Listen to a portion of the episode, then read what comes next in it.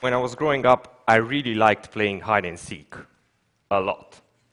One time, though, I thought climbing a tree would lead to a great hiding spot, but I fell and broke my arm. I actually started first grade with a big cast all over my torso. It was taken off six weeks later, but even then, I couldn't extend my elbow, and I had to do physical therapy to flex and extend it 100 times per day, seven days per week. I barely did it because I found it boring and painful, and as a result, it took me another six weeks to get better. Many years later, my mom developed frozen shoulder, which leads to pain and stiffness in the shoulder. The person I believed for half of my life to have superpowers suddenly needed help to get dressed or to cut food. She went each week to physical therapy, but just like me, she barely followed the home treatment, and it took her over five months to feel better. Both my mom and I required physical therapy, a process of doing a suite of repetitive exercises in order to regain the range of movement lost due to an accident or injury. At first, a physical therapist works with patients, but then it's up to the patients to do their exercises at home.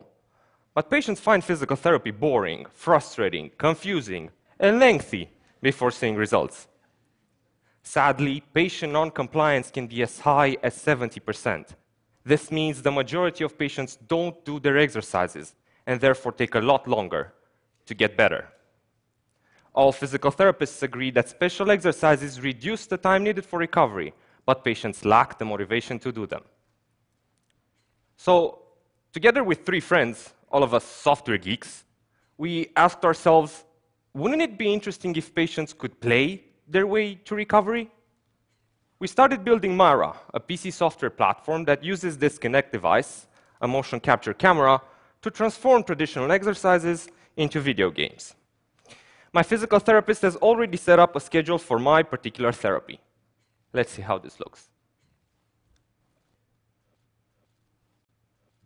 The first game asks me to fly a bee up and down to gather pollen to deposit in beehives, all while avoiding the other bugs.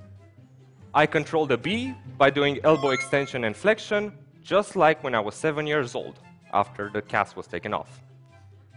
When designing a game, we speak to physical therapists at first to understand what movement patients need to do. We then make that a video game to give patients simple, motivating objectives to follow.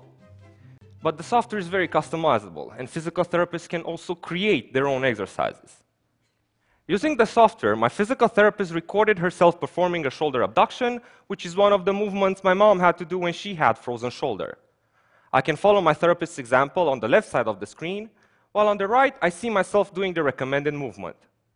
I feel more engaged and confident as I'm exercising alongside my therapist with the exercises my therapist thinks are best for me. This basically extends the application for physical therapists to create whatever exercises they think are best.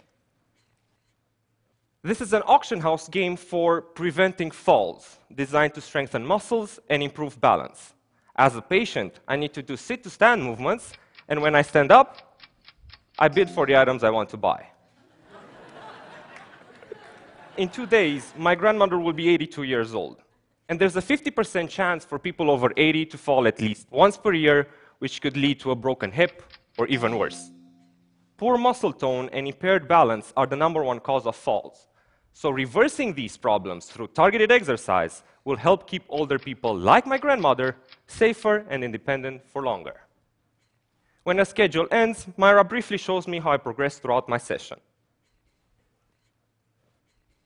I've just shown you three different games for kids, adults, and seniors. These can be used with orthopedic or neurologic patients, but we'll soon have options for children with autism, mental health, or speech therapy. My physical therapist can go back to my profile and see the data gathered during my sessions. She can see how much I moved, how many points I scored, with what speed I moved my joints, and so on. My physical therapist can use all of this to adapt my treatment. I'm so pleased this version is now in use in over 10 clinics across Europe and the US, and we're working on the home version. We want to enable physical therapists to prescribe this digital treatment and help patients play their way to recovery at home. If my mom or I had a tool like this when we needed physical therapy, then we would have been more successful following the treatment and perhaps gotten better a lot sooner. Thank you. So, Cosmin, tell me what hardware is this that they're rapidly pulling away? What, what is that made of, and how much does it cost? So it's just a lap, it's a Microsoft Surface Pro 3 for the demo, but it, you just need a computer and a Kinect, which is $120. Right, and the Kinect is the thing that people use for their Xboxes to do 3D games. exactly, right? but you don't need the Xbox, you only need a camera. Right. So this is less than a thousand dollar solution. Yeah, definitely. $400, you could definitely use it. Right, and so right now you're doing clinical, like trials in clinics. Yes. And then the hope is to get it so it's like a home version, and I can do my exercise remotely, and the therapist at the clinic can see how I'm doing and stuff like that. Exactly. Cool. Thanks so much. Thank you.